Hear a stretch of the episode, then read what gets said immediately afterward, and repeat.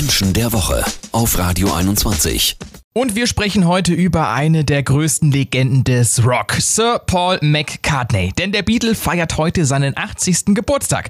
Bei mir ist wie immer Erkenntniscoach und Sozialpsychologin Mira Mühlenhof. Hallo Mira. Hallo Fabian. 18 Grammys, 29 Nummer 1 Hits, Oscar-Gewinner, Gründungsmitglied einer der legendärsten Bands aller Zeiten, der erfolgreichste Songwriter unserer Geschichte und zum Ritter geschlagen. Das ist ja wirklich wahnsinnig. Mira, was ist Paul McCartney für ein Typ? Ja, die Aufzählung sagt es schon ein bisschen. Ein Mensch, der Zeit seines Lebens nach Erfolg strebt, ohne das genau zu wissen. Also aus ihm ist es einfach herausgesprudelt und äh, man kann die Frage stellen, ob das wirklich immer so sein Ziel war. Also kann man sich das vornehmen? Also kann man sich vornehmen, der erfolgreichste Songwriter aller Zeiten zu werden?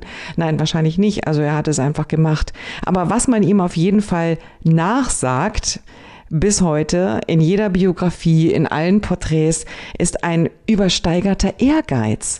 Das heißt, er hat einen starken Antrieb, äh, wirklich erfolgreich zu werden und hat es dann dementsprechend auch geschafft. Paul McCartney ernährt sich seit mehr als 30 Jahren vegetarisch und setzt sich für die Rechte von Tieren ein.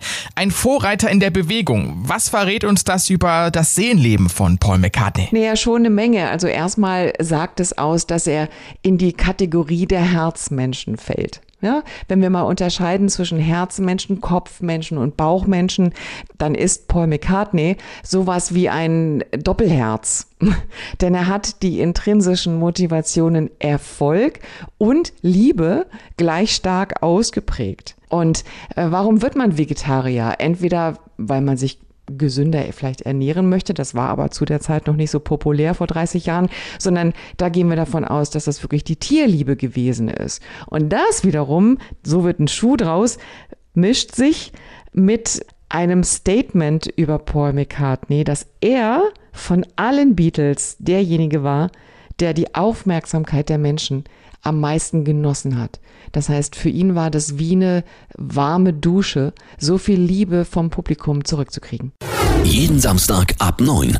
Menschen der Woche auf Radio 21. Paul McCartney ist ja auch ein Mann der Zitate. Ich habe mir da mal eins rausgesucht. Früher dachte ich, dass jeder, der etwas Seltsames tut, seltsam ist. Jetzt weiß ich, dass eben die Leute seltsam sind, die andere seltsam nennen. Ist also Paul McCartney seltsam oder die anderen Mira? Also wer auf jeden Fall seltsamer war, war auf jeden Fall John Lennon. Ganz anderer Typ.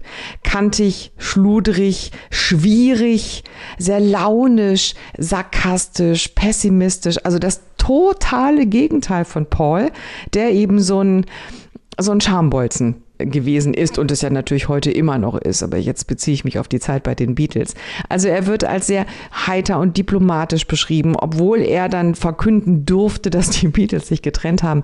Ja, ich glaube, er hat im Laufe seines Lebens erst entdeckt, dass er sich lange Zeit nicht getraut hat, seltsam zu sein. Und erst als er sich das selber auch zugetraut hat, erst dann hat er verstanden, dass das quasi die richtige Variante ist, nicht mit dem Strom mitzuschwimmen, ähm, sondern ähm, ja, seltsam sind die, die nicht ihr eigenes finden. Paul McCartney wird ja heute 80 Jahre alt und er steht immer noch auf der Bühne. Ist das so einer, der bis zum letzten Atemzug für die Musik lebt? Ja, davon hatten wir ja in dieser Reihe schon die eine oder andere Variante. Also es gibt viele Musiker, die damit nicht aufhören können, aber unterschiedliche Gründe, warum sie das nicht können.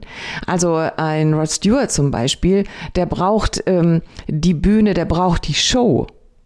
Paul McCartney braucht nicht die Show. Er braucht das Feedback vom Publikum, die Liebe vom Publikum, das ist sein Elixier. Ja, es geht nicht um das, äh, um das große Bromborium äh, wie bei anderen Musikern, sondern bei ihm geht es darum, die Liebe vom Publikum zu spüren. Und das ist ja, finde ich, eine sehr schöne intrinsische Motivation. Und da verzeihen wir ihm auch gerne äh, seinen übersteigerten Ehrgeiz, ähm, der auch so beschrieben wird übrigens, dass es manchmal sogar bis zur Skrupellosigkeit ging. Ich finde, das können wir ihm nachsehen, weil er ist einfach ein, ein Herzmensch und wird zum Glück auch heute noch von so vielen Menschen geliebt. Spannend wieder dieser Einblick in die Psyche eines Menschen. Danke Erkenntniscoach und Sozialpsychologin Mira Mühlenhof. Ausgezeichnet mit dem Niedersächsischen Landesmedienpreis. Menschen der Woche mit Mira Mühlenhof und Marius Hühne.